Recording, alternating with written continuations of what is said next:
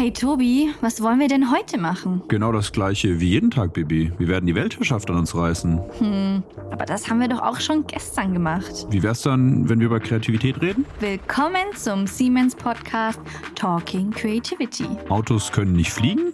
Wir zeigen dir, dass mit Kreativität alles möglich ist und dass diese wunderbare Fähigkeit in jedem Einzelnen von uns steckt. Hör jetzt rein und lerne mehr über deine persönliche kreative Fähigkeit und deren Bedeutung für dich, für Organisationen und für die Gesellschaft. Oh Gott, oh Gott, Baby, wir müssen uns beeilen. Komm, renn. Schneller, schneller, schneller. Was ist los? Was ist los? Wir müssen das Boot erwischen, bevor es ablegt. Oh Gott, das ich kann Boot. nicht mehr, ich kann nicht mehr. Oh Gott. Kannst du mich ziehen? Ich kann jetzt gleich. Oh Gott. Kannst du mich ziehen? Wir müssen das Boot erwischen, das legt gleich ab. Wir sind nämlich gerade von unserer letzten Podcast-Aufnahme hier am Hetzen zum Züricher See, um noch eine kleine Putztour zu machen. Ich habe extra meine Schwimmflügel dabei. Hast du eigentlich auch was zum Baden dabei? Nee, gar nichts. Die Ente. Ich habe doch gesagt, du sollst die Ente mitnehmen. Die Quietscheente. Ente. Oh Mann, ey. Einmal, wenn man, dir- wenn man dir eine wichtige Aufgabe Ihr überträgt. hat One Job.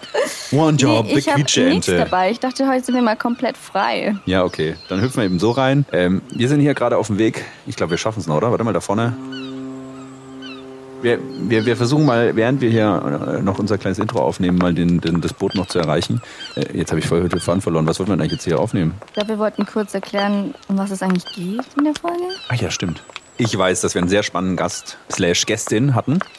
Diese Dame hat erstmal eine kleine Übung mit uns gemacht und uns überrascht, und zwar zum Thema Wertschätzung. Ja, das fand ich ne? eigentlich ganz nett. Das fand ich mega gut. Also für alle, die nicht dabei waren, klingt das immer von außen zuhören vielleicht ein bisschen komisch, aber wir waren nach dieser kleinen Übung, hört rein, ich will nicht alles spoilern, haben wir alle einfach nur noch die ganze Session über gegrinst wie so Ja. Honigkuchenpferde. wir waren sehr Ähm. beseelt.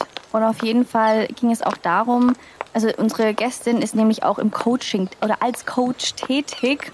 Und wir haben sie gefragt, welche Rolle spielt denn im Coaching eigentlich Kreativität und warum ist es vielleicht auch sehr, sehr wichtig dafür? Ja, und wir haben festgestellt, dass tatsächlich Fragen stellen dem Coaching sehr wichtig ist, was dann die Brücke Mhm. zur Kreativität ist. Da muss man auch viele Fragen stellen. Aber wir hatten noch, glaube ich, Transformation-Thema, also so ein bisschen, dass sie auch für so eine ganz generelle Transformation-Community zuständig ist und da verschiedene Themen vorantreibt im Kontext Genau. von Holocracy, ja, was eine andere.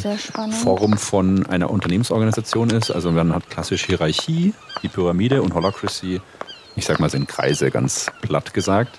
Und auch wieder die Brücke zur Kreativität geschlagen. Wir haben sie aber auch noch gechallenged. Haben wir sie immer. gechallenged? Ja. Wie denn? Wir haben den Alternative Use Test mal wieder, wieder. angewandt. Genau. Jetzt würde ich sagen, genug gebabbelt. Legt euch zurück und genießt diese Folge. In dem Sinne, viel Spaß. Unsere heutige Pod-Gästin fährt gerne Auto. Nur fliegen wie ein Vogel wäre für sie viel schöner. Neben ihrer ersten Podcast-Aufnahme heute hatte unsere Podgästin auch zum ersten Mal vor kurzem einen Zeckenbiss. Sie hat überlebt und die Zecke ist nun im Zeckenhimmel. Wie sieht eigentlich so ein Zeckenhimmel aus? Unsere Podgästin ist schon seit 13 Jahren bei Siemens. Es gibt im Prinzip nichts, was sie noch nicht gemacht hat. Sie war Marketingmitarbeiterin, Assistentin, Trainingskoordinatorin und Entwicklerin in ganz verschiedenen Unternehmen und Bereichen. Sie arbeitete für einen elektrotechnischen Betrieb, für Panasonic, ein Sportgeschäft, Nikon, ein Unternehmen, welches Risikomanagement-Software für Banken und Versicherungen entwickelte und verkaufte. Heute aber ist sie im People Excellence Team innerhalb des Smart Infrastructure im Sales. Außerdem leitet und unterstützt sie diverse Growth-Initiativen und gibt Coachings, wie zum Beispiel bei Grow to Glow. Darüber sprechen wir heute definitiv. Als ob das noch nicht genug wäre, unterstützt sie verschiedene Streams in der Transformation Community. Ein zentraler Ort dafür ist der Innovation Space Spark in der Schweiz in Zug. Spark ist ein physischer Safe Space, um Dinge einfach mal anders zu machen. Ein Ort, um die Zusammenarbeit zu fördern, kreativ und neugierig zu sein, zu visualisieren und Prototypen zu schaffen. Boah, da muss ich auch erstmal durchatmen. Das ist ganz schön viel, was du da machst. Aber genau die spannende Mischung, von der wir hier in unserem Podcast sicherlich lernen können. Wenn unsere Gästin einmal aber nicht arbeitet, isst sie Nutella-Brot mit Butter und genießt im Jahr 2100 die Morgenstimmung auf jeden Fall draußen in der Natur. Sie atmet die frische Morgenluft und es ist schön warm. Sie blickt auf ein Wasser und auf die aufgehende Sonne. Es brummt und summt um sie herum. Da gibt es Gras, Büsche, Bäume, Blumen. Genau das passt auch zu ihrem Kreativitätstypen, dem sogenannten Dreamer, also Träumer. Sie wird uns hoffentlich jetzt auch noch erzählen, was dahinter steckt. Also jetzt genug der Vorrede. Herzlich willkommen, liebe Mareike Gerritz. Schön, dass du in unserem Podcast Talking Creativity dabei bist. Dankeschön und herzlich willkommen euch beiden, dass ihr da extra den Weg auf euch genommen habt. Ja, und ich freue mich, dass ihr beide da seid. Danke, cool, Mareike, dass, dass, du dir da die Zeit bist. nimmst. Würdest du dich echt so als Träumerin bezeichnen? Ja, ich glaube schon. Ich träume immer von einer besseren Welt. den, den Test, den du gemacht hast, bei, also das ist ja von dem Adobe Creative Types Test. Ja. Da gibt's ja immer so eine kleine Erklärung oder Beschreibung des Streamers. Hier steht, die kreativen Stärken sind eine Stärke darin, Emotionen mit der Vorstellungskraft verbinden zu können. Ganz viel Empathie für andere Menschen, Einfühlungsvermögen braucht man ja brutal, um den Kunden auch und um die Seite zu verstehen, um wirklich da auch sinnvolle Lösungen, Ideen zu entwickeln.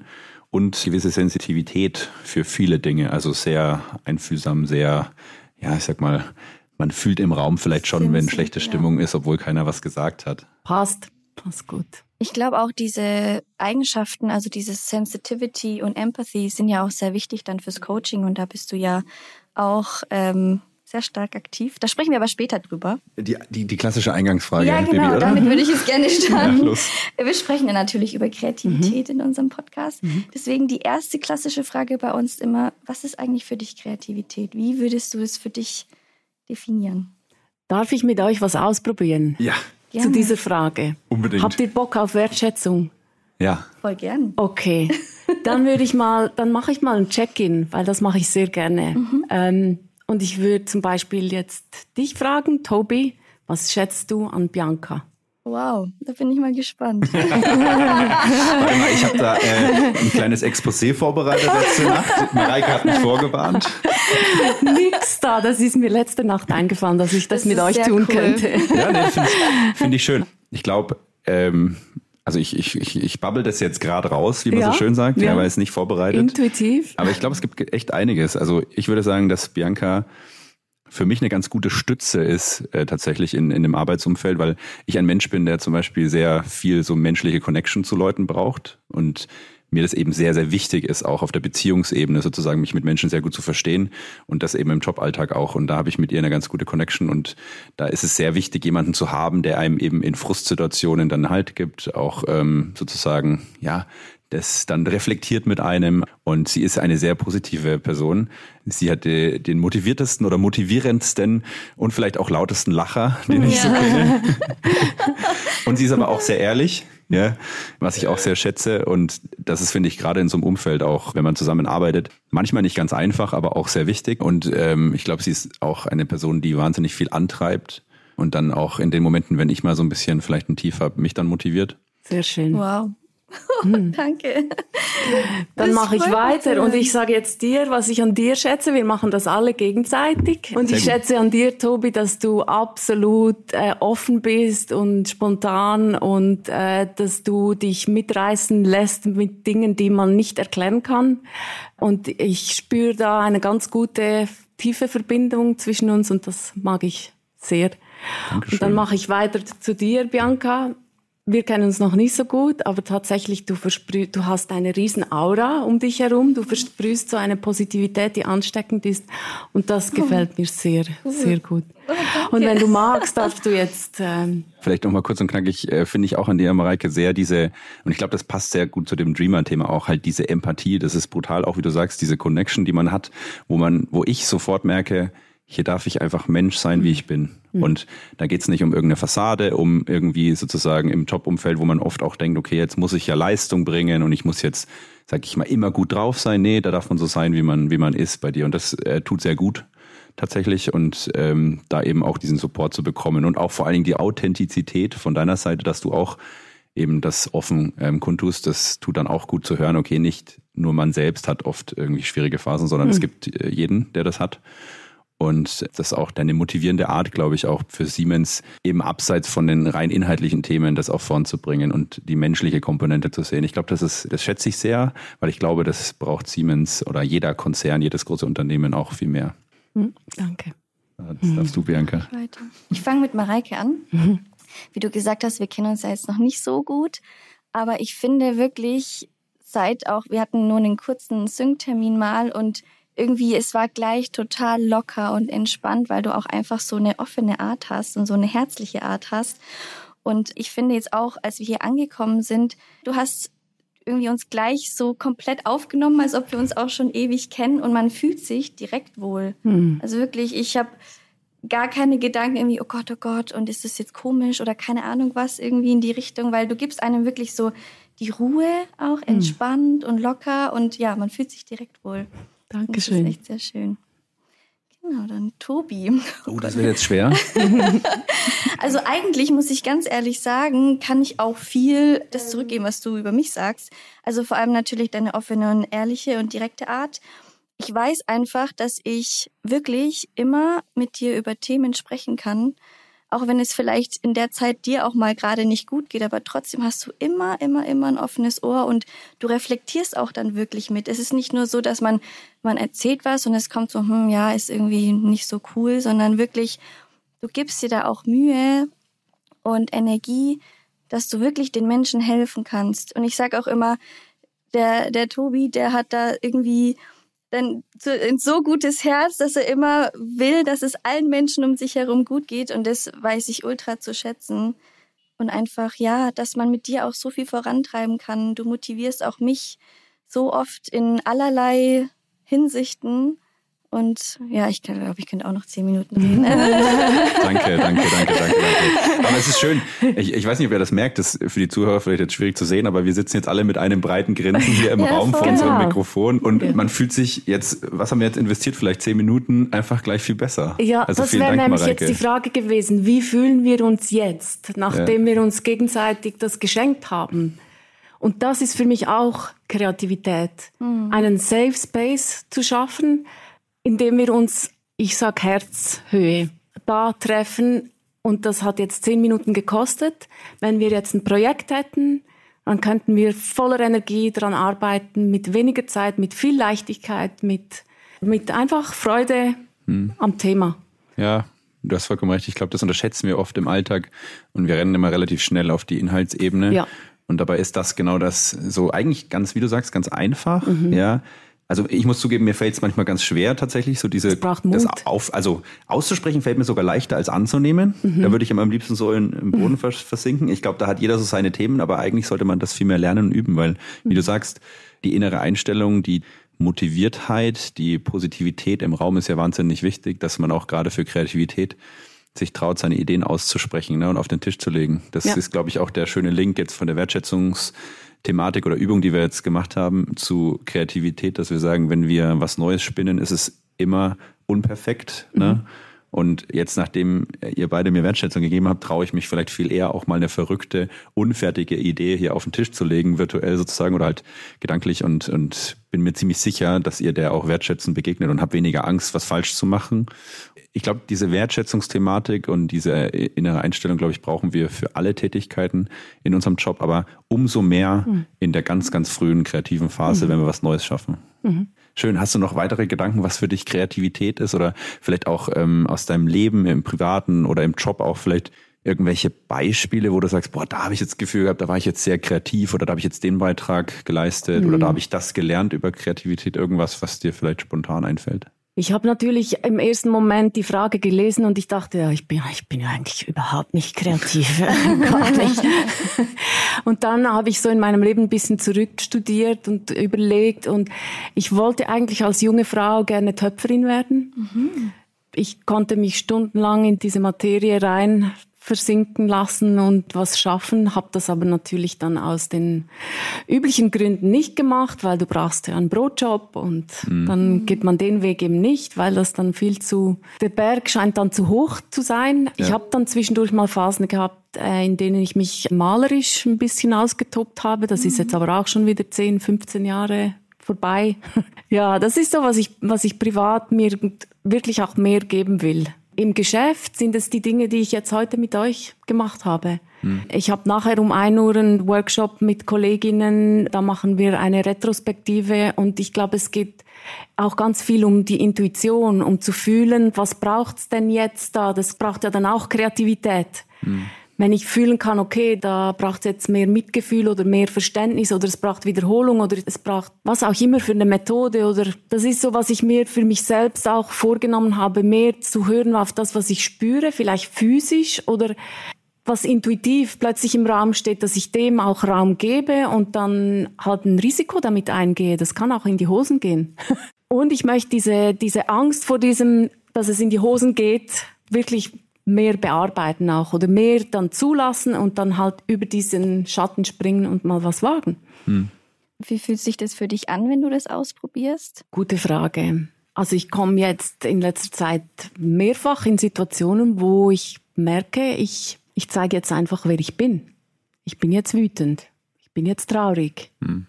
Und ich drücke das aus und das macht mich nackig, einen mhm. Moment lang. Und gleichzeitig stark. Mhm. Das ist das Gefühl. Ist nicht einfach, aber es hilft. Im Endeffekt bist du dann du. Ja. Und dann am Ende fühlst du dich dann auch ja. gut. Ja. Auf jeden Fall, was, was mich nur interessiert, so, du hast jetzt schon einiges zum Thema Kreativität auch reflektiert mit uns gemeinsam und erzählt. Gibt es irgendwas in deinem Leben, wo du sagst, boah, da habe ich jetzt gemerkt, das sorgt dafür, dass ich nicht kreativ sein kann? Ja. Gibt's, also was wäre das zum Beispiel?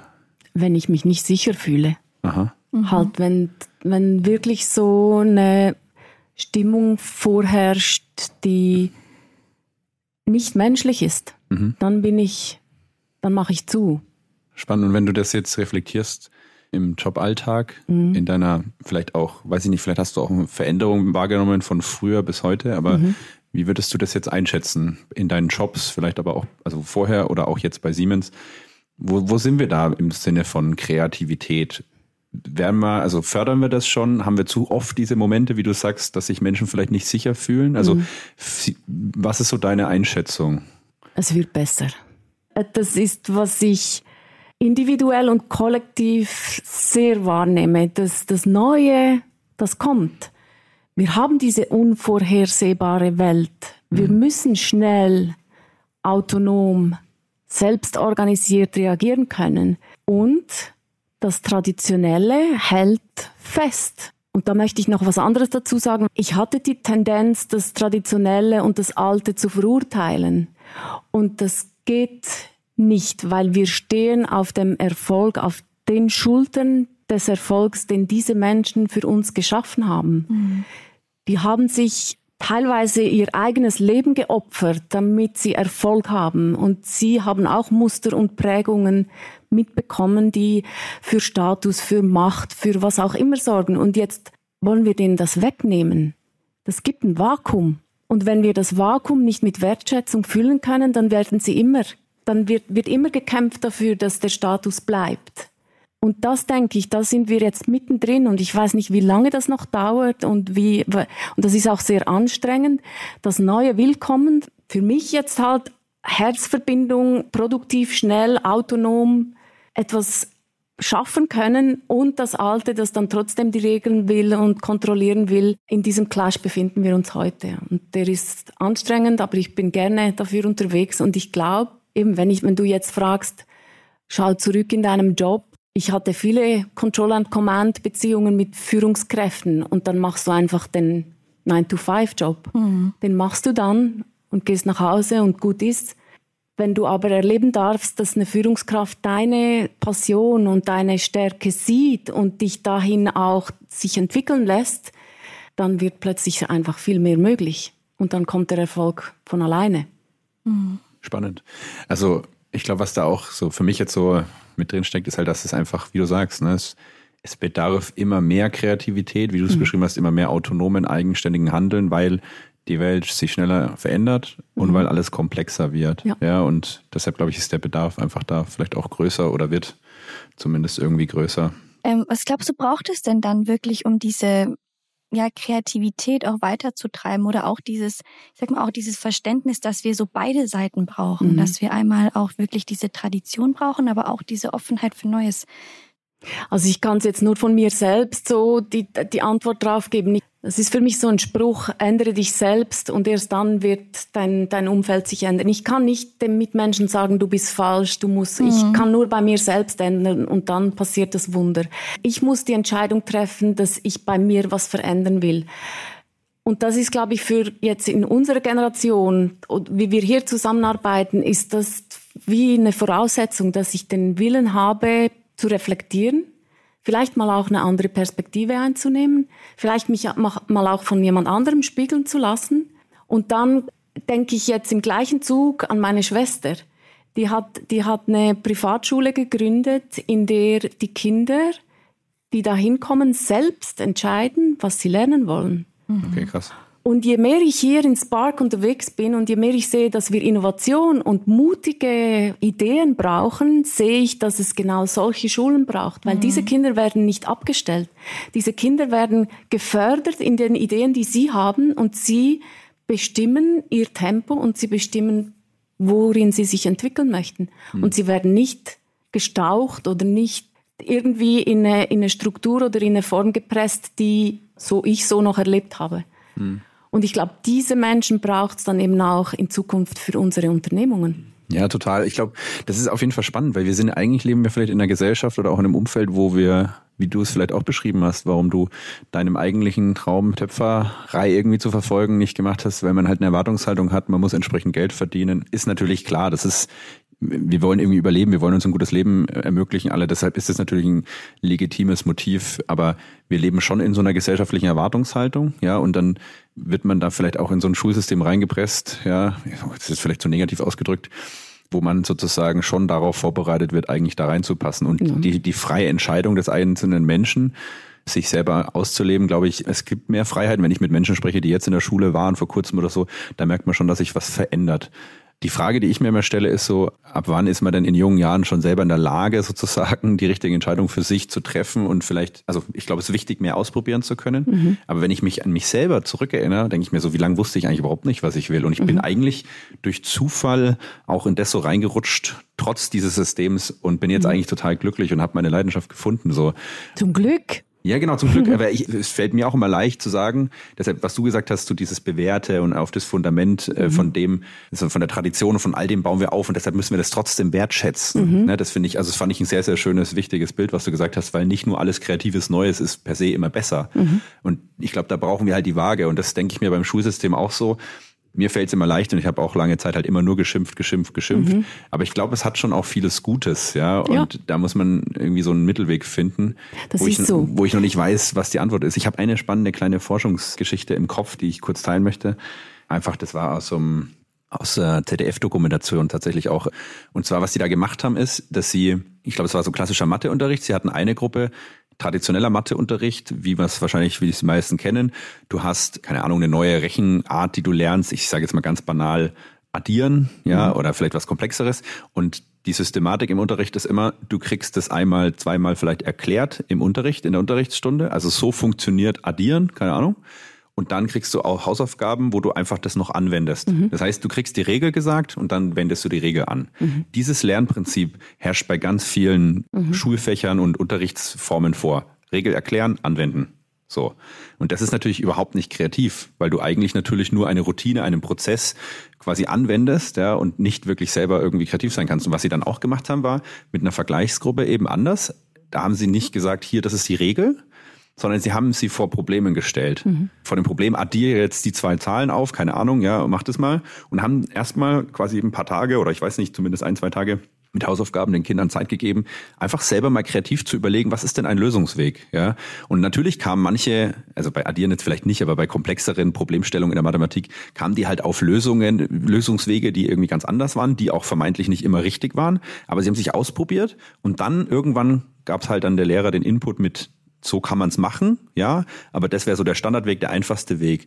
Und was sie dann am Ende festgestellt haben, ist, dass die Menschen, die halt, äh, die Menschen, die Schüler und Schülerinnen, die quasi kreativ selber erstmal den Weg ausprobieren durften, also selber kreativ sein durften, dass die tatsächlich viel nachhaltig besser gelernt haben und von den Noten her am Ende unterm Strich besser waren. Ja. Also ich habe die Studie jetzt nicht ganz genau im Detail dann auch perfekt durchdrungen, aber was ich da gesehen und gelesen oder gehört habe in dieser ZDF-Doku, fand ich ganz spannend. Und ich glaube, das ist auch das, wo wir vielleicht wieder mehr hin müssen, dass wir schon wissen, okay, laut Wissenschaft, laut Mathematik ist aus den letzten Jahren das halt der ideale Weg, aber lass den Leuten erstmal vielleicht am Anfang ein bisschen Raum, mhm. noch selber auszuprobieren, kreativ zu sein, um dann vielleicht ihnen auch zu sagen, gut, Und vielleicht findet man auch mal einen besseren Weg, I don't know, ja. Mhm. Aber hier hast du die Regel dazu, wenn du es einfach haben willst. Mhm. So fand ich eine schöne kleine Geschichte, die mhm. da dazu passt.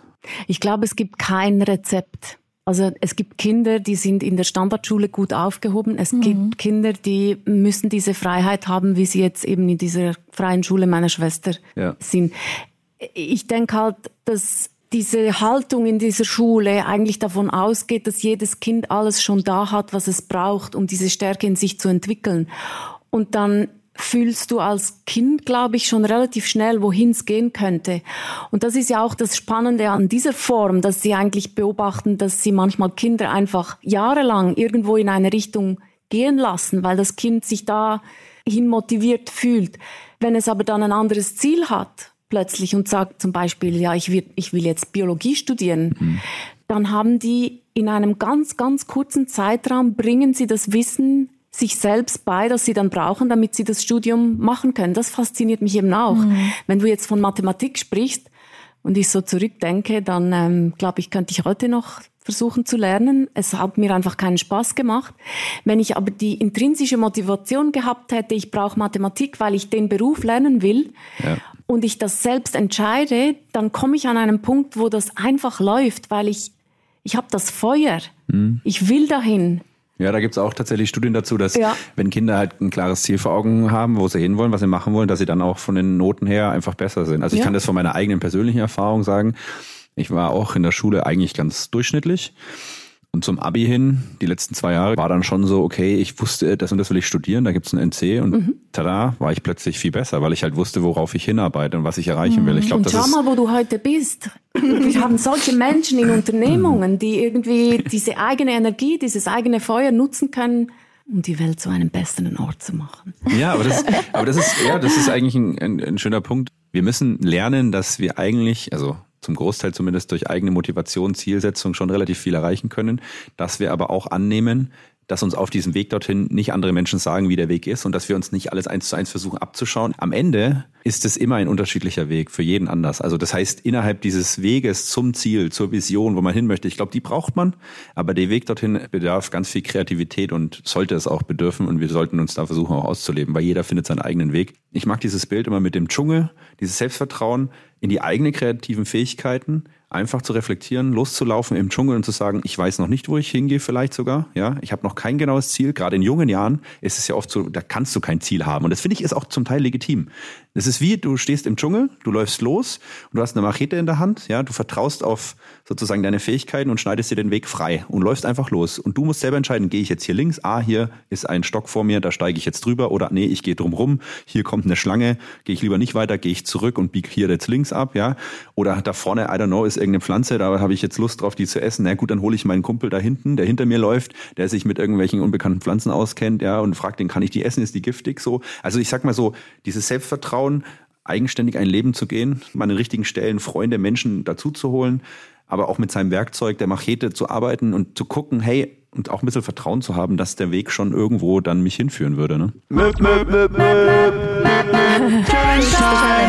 Ich hoffe, dir wird schon ein bisschen warm. Ja, schon dein Adrenalin, dein Adrenalin wird ausgeschüttet ja, ja. und du bist bereit für Action. Gut, Keine no Sorge, pressure. es ist nichts Herausforderndes. Also wir testen jetzt deine divergenten Fähigkeiten im Sinne von Kreativität. Und zwar der, der Klassiker, eine sogenannte Alternative Use Challenge. Oh, ja. Kennst mhm. du? Mhm. Stell dir vor, du hast einen Autoreifen. Oh, ja. Was kann man mit dem alles noch äh, machen, außer, sag ich mal, Autofahren? Mhm. Also, Einfach, was dir so einfällt. Ich habe ja eingangs gesagt, ich mag Wärme, aber ich habe jetzt ähm, zuerst mal das Bild eines Schlittens irgendwie. Mhm. Aus dem Reifen kann man ganz viele Dinge machen wahrscheinlich. Also ich sehe Reifen, die irgendwas stützen können, die irgendwie, ja.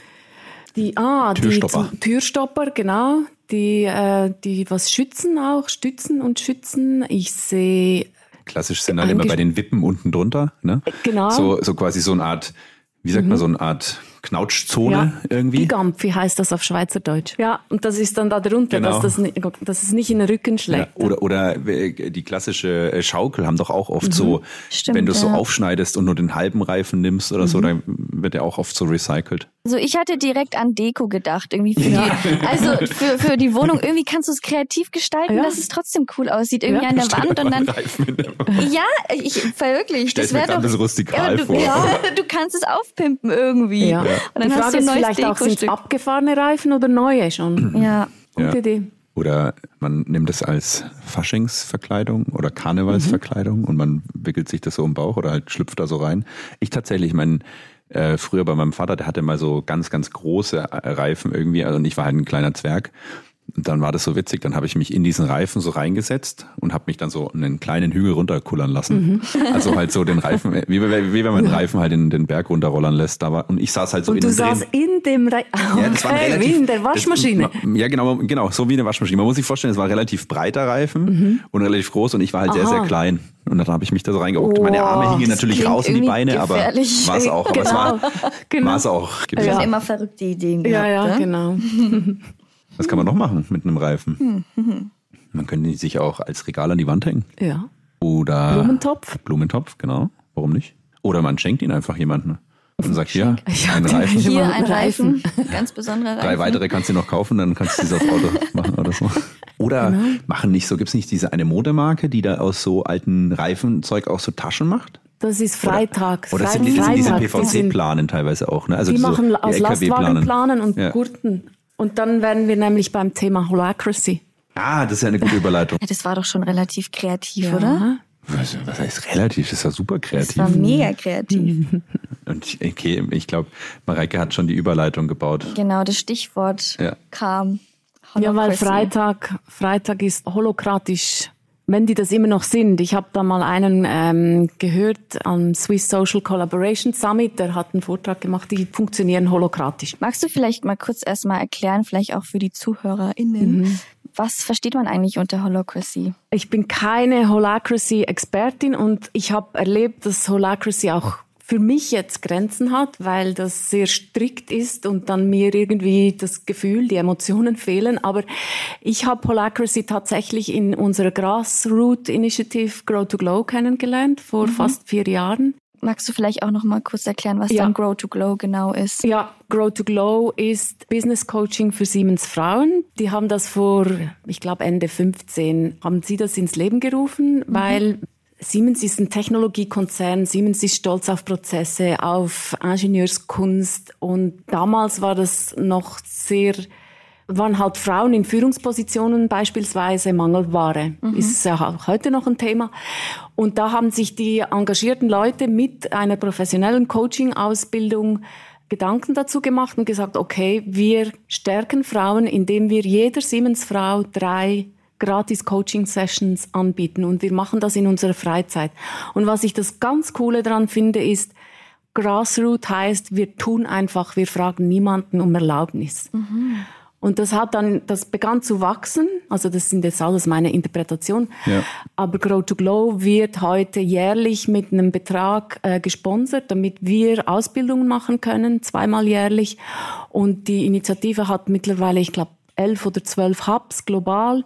Ich leite davon den Schweizer Hub. Wir sind hier zehn Coaches und eine sogenannte Change Driverin. Und das führt mich jetzt zur Holokratie oder Holacracy.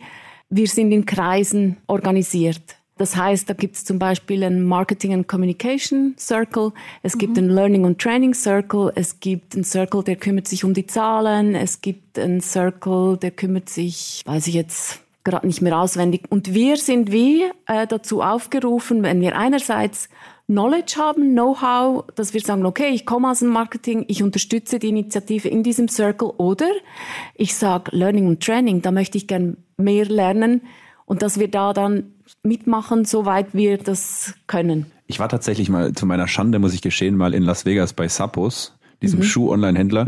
Die waren auch eine der, ja, sag ich mal, frühen Anfänge dieser Bewegung. Ich habe das so verstanden, dass es halt keine klassische Hierarchie mehr Genau. gibt, sozusagen, mit dieser, ich sag mal, Pyramide. Ne? Nein, das sind Kreise, Circles. Genau, Kreise. Ja. Also es gibt dann auch ganz klare Strukturen. Und als ich da 2018 zum ersten Mal in einem Meeting drin war, dann machten wir genau so ein Check-in, wie wir das heute gemacht haben. Mhm. Und ich dachte, wow, wo bin ich denn jetzt hier? Mhm. Und wie cool ist das denn? Mhm. Und das, ich glaube, das passiert bei Holacracy auch, aber nachher geht's ganz strikt nach einem mhm. Ablauf. Also da wird dann auch wirklich getimeboxt und dann geht's darum, in eine Triage die Themen zu sammeln, die die Menschen haben, die im Meeting drin sind und dann werden die priorisiert und dann werden die Themen besprochen und abgearbeitet und es wird gefragt, diese Themen sind dann Tensions und dann wird gefragt, ist deine Tension jetzt behoben oder brauchst du noch was? Und wenn es dann okay ist, wird es abgehakt und es geht zum nächsten. Und das ist dann wirklich sehr viel strikte Struktur drin. Und das kann manchmal auch ein bisschen, ich finde jetzt gerade das Wort nicht, aber wenn du dann irgendwas noch zusätzlich sagen willst oder so, dann wirst du dann von der Moderatorin oder Moderator zurechtgewiesen, dass jetzt du musst dich jetzt an diese Struktur halten, weil das passt jetzt nicht rein. Okay. Das kann dann ein bisschen abweisen oder ein bisschen schroff wirken im Moment. Und ich will es nochmal ganz kurz für, für die Zuhörer auch und Zuhörerinnen nochmal ganz kurz nebeneinander stellen. Also Holokratie oder Holocracy ist quasi so das Gegenbeispiel oder Gegenmodell zu klassischer Hierarchie. Bei Hierarchie zentralisiert sich sozusagen die Macht oben beim Chef, beim CEO und wird quasi durch so dieses klassische Management kaskadiert nach unten. Ja? Das heißt, wenn da eine Entscheidung ansteht, wird halt im Zweifel der nächsthöhere gefragt. Wenn der es nicht entscheiden kann, der nächsthöhere, bis halt irgendwann oben der CEO alles entscheiden muss. Und Holocracy oder Holokratie ist der Gegenpol dazu und ist eher eben nicht wie die Pyramide jetzt, Hierarchie, oben mhm. alle, alle Macht, unten sozusagen im überspitzt keine in Kreisen sortiert oder organisiert. Und dann gibt es verschiedene Kreise, die wiederum Subkreise haben können. Und das Grundprinzip ist, dass die Macht sozusagen gleich verteilt ist unter ja. allen Menschen, die da mitarbeiten sozusagen. Ja. Und das ist eher über Themen und über Rollen strukturiert. Mhm. Und ich glaube, das ist auch genau der Punkt, wenn natürlich im Zweifel nicht einfach der nächsthöhere gefragt werden kann, der dann die Entscheidung fällt, glaube ich, brauchst du halt ganz klare Strukturen und hast natürlich auch viel sozusagen, viel mehr Aufwand, Dinge auszudiskutieren, abzustimmen und so weiter, kann ich mir vorstellen. Und ich glaube, da würden wir jetzt dann auch, wenn wir weiter diskutieren würden, wahrscheinlich zu gewissen Limitationen vielleicht ja. auch kommen, oh, ja. weil natürlich beide Welten gewisse Vor- und Nachteile haben. Ich würde jetzt mal ganz banal sagen, naja, so ein klassisches Hierarchiemodell ist im Zweifel vielleicht schneller, mhm. aber nicht so inklusiv wie eben Holocracy. Ja, mhm. Holocracy ist inklusiver, dafür vielleicht nicht so schnell. Aber ich glaube, dass beides eigentlich äh, spannende Ansätze sind. Und wie funktioniert für dich Holocracy jetzt in diesem, in deinem Umfeld? Also wie nimmst du das wahr? Was hast du auch vielleicht mitgenommen oder gelernt daraus? Das ist eine gute Brücke wieder zur Transformation Community, mhm. die wir ja auch gemeinsam treiben für die SI hier. Uns liegt am Herzen, dass die Menschen aus sich heraus intrinsisch motiviert geben, was sie was sie haben. Mhm. Also wir haben da verschiedene Streams drin. Wir treffen uns regelmäßig und wenn irgendwer das Gefühl hat, ich habe was zu teilen, das dem Erfolg des Unternehmens dienen könnte, dann sind die Menschen willkommen. Wir sind kein elitärer Kreis, wir sind offen. Die Transformation Community ist ein Schirm und da gibt es zum Beispiel die, ich glaube, die heißen Influent oder Business Influencer aus unserer People and Organizations Abteilung, die laufen mit uns mit. Was hier mhm. läuft im Spark, läuft mit. Und wenn, je nachdem, was für Streams da laufen, können vielleicht auch Diversity, Equity und Inclusion Themen sein wir wollen das zusammenziehen und die Vernetzung fördern und halt mehr eben auf diese Circle-Zusammenarbeit, auf diese neue Zusammenarbeit uns vorbereiten, die je länger, je mehr kommen wird. Und da auch Räume, sichere Räume schaffen, in der die Leute ausprobieren können. Was ich, sorry, während du jetzt sprachst, hat, hat mein Hirn so gerattert. Ja. Und es rattert immer. Ja, es rattert immer, das stimmt. ähm, hoffentlich hat man es nicht gehört, weil manchmal rattert es laut. Was ich mir jetzt gerade so gedacht habe, dass Holocracy eigentlich noch mehr Kreativität erfordert als klassisches Hierarchiesystem, weil wir eben nicht mehr im Zweifel jemanden haben, den wir fragen können, der für uns entscheidet, weil ich sage mal, in einem Hierarchiesystem stelle ich es mir so vor, da muss eine Entscheidung getroffen werden oder was auch immer, oder da wurden Entscheidungen getroffen, aber da gibt es im Zweifel jemanden, den ich fragen kann, ich habe jetzt den oder den Weg, soll ich jetzt den oder den gehen? Und der entscheidet für mich. So. Mhm. Das heißt, ich kann im Zweifel eine Verantwortung abgeben. Genau. Ja, und muss nicht selber entscheiden. Und da gibt es dann vielleicht auch mehr, sag ich mal, Ausreden, dass man sagt, ich muss ja nicht kreativ sein. Also ich sag mal, mhm. es ist jetzt vielleicht ein schwieriges Beispiel, aber eine grundsätzliche Entscheidung zwischen links und rechts ist jetzt an sich natürlich noch nicht kreativ, aber ich würde mal sagen, wenn du selber kreativ bist, musst du eigentlich alle Entscheidungen selber treffen, weil auch niemand anders, den du fragst, kann eigentlich dir sagen, der oder der Weg ist besser. Du musst es halt einfach ausprobieren, experimentieren, lernen, gucken. Ne? Und ich glaube, in so einem Hierarchiesystem kann man sich vielleicht auch manchmal so ein bisschen rausstehlen aus dieser kreativen Thematik und sagen, naja, im Zweifel entscheiden die das halt, dann mache ich es halt so, ja. Und schränke mich sozusagen in meiner Kreativität vielleicht direkt ein, weil die haben das ja jetzt so entschieden. In Holacracy, sage ich jetzt mal, muss man alles selber entscheiden. Ja, muss man irgendwie vielleicht auch proaktiv ausdiskutieren und im Zweifel gibt es niemanden, der die Entscheidung für mhm. dich trifft, sondern du musst es selber. Und ich glaube, ja. dieses eigenständig Entscheidungen treffen, eigenverantwortlich ist sehr, sehr essentiell für Kreativität. Deshalb glaube ich, braucht es da auch einfach viel mehr Mut zu Kreativität, genau. Mut zum Selbst ausprobieren, ja. vielleicht zu scheitern, zurückzugehen, anderen Weg zu wählen, ja. weil du niemanden hast, auf den du im Zweifel die Verantwortung abschieben kannst. Und ich glaube, Kreativität und eigenverantwortliches Handeln steckt sehr eng zusammen. Weil ich finde es immer schön, ich unterrichte an der Universität noch einen Kurs, den ich damals, als ich eben selber Vollzeit an der Uni gearbeitet habe, mit ja designt habe oder gestartet habe. Und da versuchen wir natürlich Studierende auch sozusagen durch eine kreative Herausforderung durchzulotsen und sie müssen selber kreativ sein. Und ganz oft kommen dann immer die Fragen, ja, darf ich das jetzt so oder so mhm, machen? Mhm. Und dann sage ich immer, na ja, stell dir mal vor, wenn ich jetzt die Antwort für dich hätte, dann wäre es doch schon nicht mehr kreativ, weil dann würde es ja implizieren, dass ich ja schon weiß, was der beste Weg ist. Und das kann man bei Kreativität nicht wissen. Das ist ja keine, ich sag mal, Kreativität ist keine Kochshow, wo der Tim Melzer dann am Ende die fertige Lasagne aus dem Ofen zieht und vorher alles erklärt hat und dann sagt, ah ja, übrigens, so müsste die Lasagne am Ende aussehen. Mhm. Das ist, glaube ich, mein Gedanke gerade zu ja. Holacracy und Kreativität. Finde ich eigentlich spannend. Ich würde es eigentlich sogar von Holacracy wegnehmen, weil es geht um diese neuen Kollaborationsformen. Holacracy ja. ist eine Form davon, ja. weil es geht genau darum. Und das ist ja auch was, was ich jetzt in meiner Erziehung oder in meiner gesellschaftlichen Entwicklung nicht gelernt habe, Verantwortung zu übernehmen. Und das musste ich lernen, auch mit dieser neuen Führungskraft, die mir plötzlich sagt, hey, du brauchst mich das nicht zu fragen, du kannst das selbst entscheiden. Und ich fall heute noch ab und zu rein. Und dann braucht es auch ein gewisses Selbstverständnis oder Selbstliebe, dann zu sagen, okay, ich bin wieder über meine eigenen Hindernisse gestolpert. Aber genau darum geht's, dieses Empowerment wenn wir das schon bekommen, das dann auch zu leben und diese Verantwortung zu übernehmen. Und das ist, das ist das, was wir brauchen. Wir müssen heute in unseren Teams autonome Entscheidungen treffen können. Und dann, was du jetzt vorhin gesagt hast, kommt für mich noch dann diese Fehlerkultur dazu. Mhm. Weil wenn ich Verantwortung übernehme für eine Entscheidung, dann laufe ich ja wieder ein gewisses Risiko, dass es in die Hosen gehen kann. Wie gehe ich dann damit um? Kann ich damit leben, dass ich nicht perfekt bin?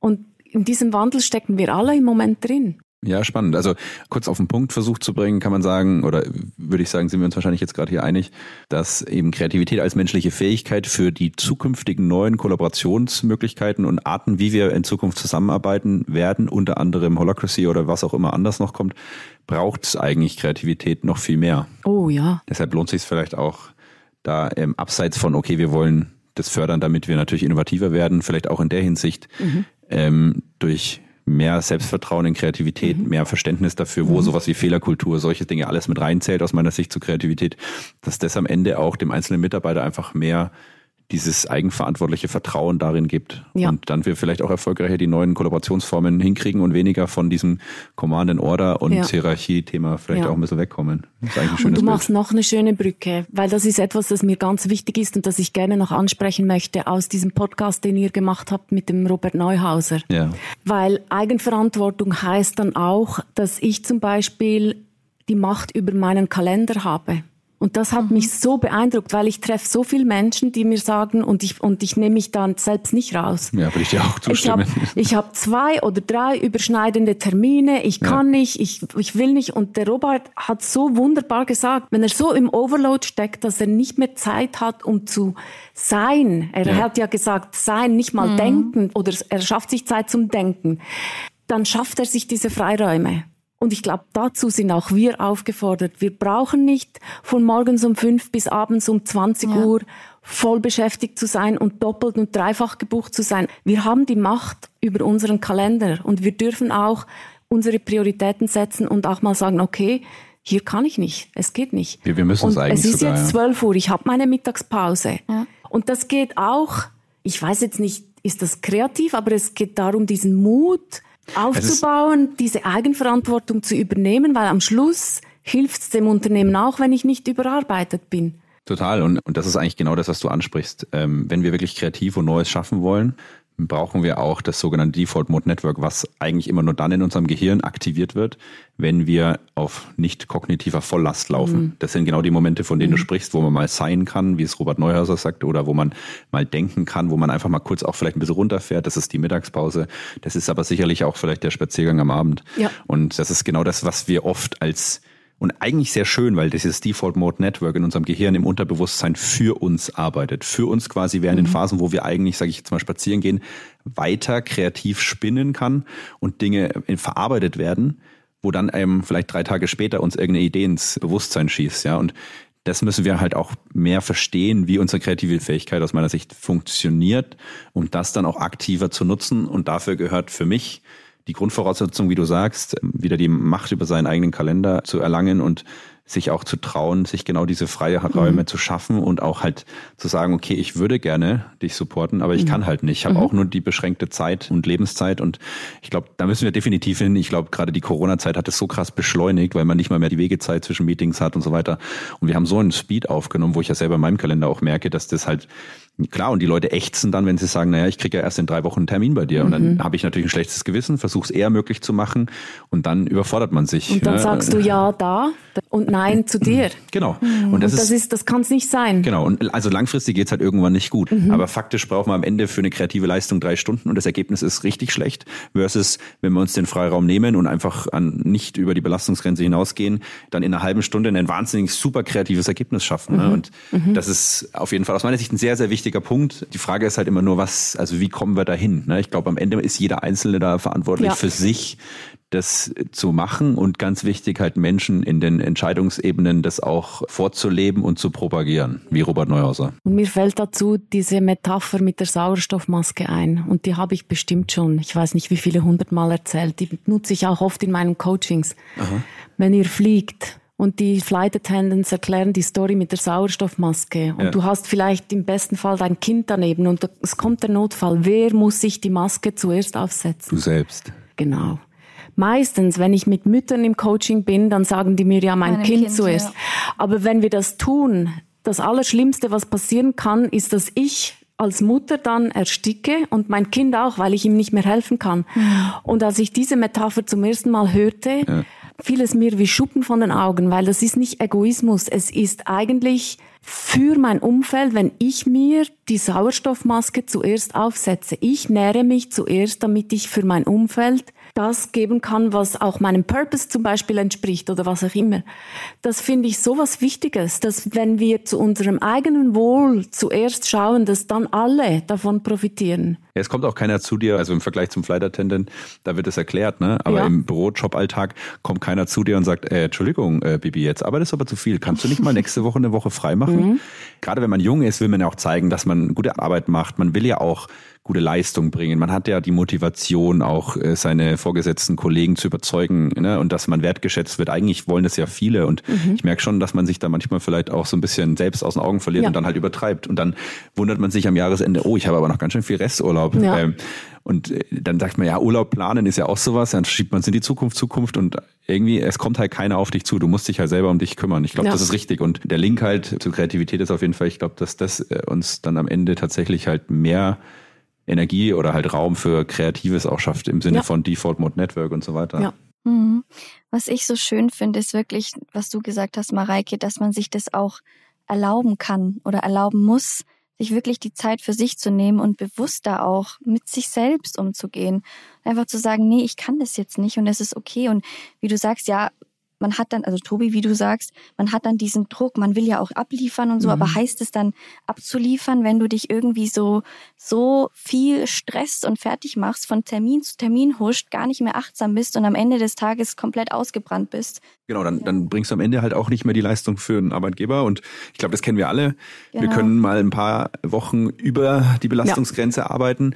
Wenn das aber zu lange ist, geht irgendwann die Performance so in den Keller, dann ist man zwar da und arbeitet faktisch seine ja. Stunden, aber die Produktivität ist halt halt bei minus ja. 1000. Ich sage das auch immer beim Lernen oder Vorbereiten auf eine Klausur im Studium oder so. Dann mit Kommilitonen damals immer gesprochen und dann, ja, ich lerne jetzt heute von, keine Ahnung, früh um sechs bis abends um Mitternacht. Und dann mhm. sage ich immer, Leute, mhm. ich kann mir nicht vorstellen, dass das produktiv ist. Ich habe halt immer versucht, mir irgendwie so eine sechs Stunden maximal zu setzen und zu sagen, in denen gebe ich Vollgas. Mhm. Danach setze ich mir ein Highlight und nehme mir irgendwie was vor, mit einem Freund was trinken gehen oder ins Kino oder whatever, Sport zu machen, damit man einfach weiß, okay, heute Morgen und man muss sich ja trotzdem immer wieder überwinden zum Lernen und oh, auch mal ja. unangenehme Tätigkeiten zu machen. Mhm. Also starte ich den Tag mit der Aussicht, heute Abend gehe ich ins Kino, mhm. ja.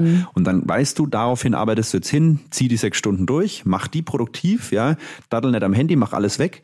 Und dann, glaube ich, hat man unterm Strich mehr geschafft, als wenn man vermeintlich sagt, boah, heute Morgen von sechs bis Mitternacht war ich am Lernen. Ne? Mhm. Und ich denke schon, oder vielleicht auch der Appell an die ZuhörerInnen, dass man das ruhig mal für sich auch reflektieren kann, wie man da umgeht und vielleicht das auch mal im Kontext von Kreativität zu reflektieren, an welchen Stellen fällt es mir denn vielleicht leichter, Ideen zu spinnen und wo merke ich richtig, wenn ich irgendwie kreativ sein muss, boah, das ist echt schwierig. Und vielleicht liegt es genau daran, dass man zu wenig achtsam mit seinen eigenen äh, Zeit und Energie umgeht. Und das ist ein riesen Lernfeld. Ja. Ein Riesenlernfeld. Ich bin selbst, ich fall selbst immer wieder rein. Total. Ich auch, ich auch. Ich auch. Ich sag's mir jedes Mal, ich bin jetzt achtsamer und ja. keine Ahnung. Aber es ist schwer. Man ist dann manchmal so in seinem mhm. Tunnel irgendwie mhm. auch und mhm. in dem Modus, dass man da so durchpowert. Mhm.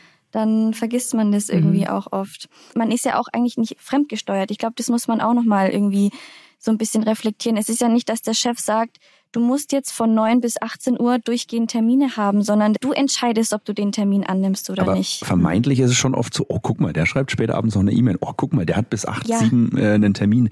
Der ist fleißig. Und das kommt schon aus einer Zeit, wo wir auch in einer krassen Präsenz Arbeitskultur genau. waren, wo man klassisch der, die Führungskraft saß in ihrem, im Büro, ja, hatte den Blick nach draußen über die Schäfchen quasi und da wusste man, ah, okay, der Herr Meier, der sitzt immer bis 19 Uhr, der ist fleißig. Ja, also das sind ja. so die banalsten Signale, mhm. ne, wo man, wenn man es mal reflektiert, ja, dann kommt der Herr Meier halt immer erst um zehn und sitzt halt abends genau. lange oder whatever, ja. Also dieses reine Anwesenheit, dieses reine spätabends lange Arbeiten, davon müssen wir halt lernen, jetzt uns zu lösen, weil das kein Kriterium für Fleiß, Performance oder sonst was ist, ja. Weil mein Impuls wäre jetzt eher, wenn jemand viel und lange arbeitet, würde ich eher fragen, was kann ich tun, um dich zu entlasten und zu unterstützen, dass du es schneller schaffst, mhm. ja, und dass du regelmäßig abends halt zu deinem Feierabend kommst, als zu sagen, boah, toll.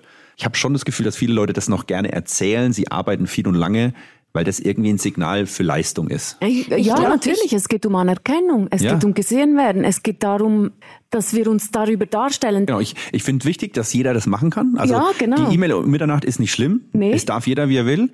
Ich mhm. finde nur, es darf nicht der Maßstab für genau. Leistung sein. Genau. Zu fahren. Also ich finde dieses, diese Freiheit, das zu gestalten, so wie wir es braucht, ja. dass man sinnvoll mit seinen Ressourcen haushaltet und sinnvoll die Ergebnisse mhm. erzielt, die uns als Team, als mhm. Menschen, als Organisation weiterbringen. Ja.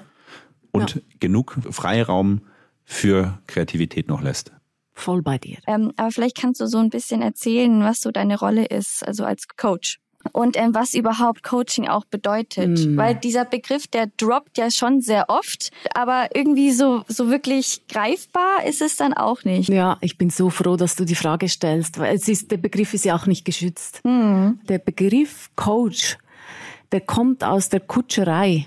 Und das macht für mich so viel Sinn. Heute kann ich ja sagen, es ist ein Taxi. Ich gehe zum Taxichauffeur und ich sage dem Chauffeur, ich will zum Flughafen Zürich. Und der Taxichauffeur sagt mir, okay, ich begleite dich dahin und dieser Kutscher oder Taxichauffeur würde mir aber nie sagen, wieso willst du an den Flughafen? Nimm doch den Zug oder geh doch dahin. Das passt doch viel besser. Mhm. Das ist nicht die Aufgabe des Coaches. Der Coach begleitet die Coachee oder den Coachee auf dem Weg zu deren Ziel. Gehen müssen sie ihn selbst. Die Arbeit kommt meistens nach der Coaching-Session. Wir können mit geeigneten kreativen Fragen oder Tools die Coaches oder den unseren Coaches bewusst machen, was sie eigentlich schon für Ressourcen haben beispielsweise oder wo wo sie vielleicht sich noch Unterstützung holen können. Und ich kann auch zwischendurch mal den Coachhut ausziehen und sagen, okay, ich möchte jetzt gern was spiegeln. Aber der Coach selbst wird nie einen Ratschlag geben oder eine Empfehlung geben, der Coach begleitet den Coachee auf dem Weg. Genau, aber gibt nicht den Weg vor, ne, sondern oder auch keine Ratschläge ja. oder sowas in die ja. Richtung, sondern wirklich nur, wie du sagst, kreative Fragen stellen, ja. sodass auch vielleicht der Coachee, die Coachee auch bewusster wahrscheinlich wird mit mhm. sich selbst mhm. irgendwo, dadurch, mhm. dass man sich eben auch mal diese Fragen stellt, mhm. oder? Mhm. Das ist, das mache ich auch häufig, wenn sich jemand bei uns bei Grow to Glow meldet und ich mache ein Intro-Gespräch, dann stelle ich genau die Frage. Mhm. Nur um mal zu hören, was stellst du dir eigentlich vor? Weil oft kommt dann auch dieser Anspruch an uns, dass wir was eskalieren würden oder dass wir Hints und Tipps und Tricks geben. Und das ist nicht unsere Aufgabe. Ja. Und dann muss ich auch wirklich ganz deutlich sagen, ich verbringe eine Stunde oder eineinhalb Stunden mit dir und du wirst Erkenntnisse bekommen, hoffentlich, und du wirst sehen, welche Ressourcen du hast, was dir noch fehlt. Nachher intrinsisch motiviert, den nächsten Schritt zu gehen, das liegt nur an dir. Die Arbeit kommt erst nachher. Und wo ist der Link zur Kreativität? Mit den Fragen zum Beispiel. Das war nämlich genau mein Gedanke, weil für Kreativität tatsächlich braucht es auch die Fähigkeit, Fragen zu stellen. Also ich mhm. würde mal sagen, ein Subset, ein Subverhalten, das ähm, in diese kreative Fähigkeit reinzahlt, ist genau Fragen stellen. Und mhm. wenn man im kreativen Prozess versucht, den Problemraum zu erkunden, macht man klassischerweise vielleicht auch am Anfang ein sogenanntes Question Storming. Mhm. Und ich glaube, das ist äh, auch ähm, vielleicht der Link, wo man sagt, als Coach musst du versuchen, mehr in Fragen zu denken. Mhm. Ja. Und deshalb hilft dir vielleicht auch, wenn du kreativer bist, das, weil eben genau das brauchst du auch für den klassischen Ideengenerierungsprozess im Innovationsfeld oder so. Und erschreckenderweise verlernen wir das ein bisschen. Wir mhm. arbeiten nur noch in Stichpunkten und wir denken viel zu selten in Fragen, weil das Schöne an Fragen ist ja, also ich habe tatsächlich mit einem Team jetzt ein bisschen gesprochen, gearbeitet und da geht es genau darum, die wollen den Problemraum von dem Thema erkunden und die haben halt sehr mit Stichpunkten gearbeitet. Und das hat sie irgendwie eingeengt und dann habe ich nur mit denen nochmal reflektiert und gesagt, ihr müsst, oder ich würde halt empfehlen, in Fragen zu denken, mhm. weil das genau den Raum aufmacht.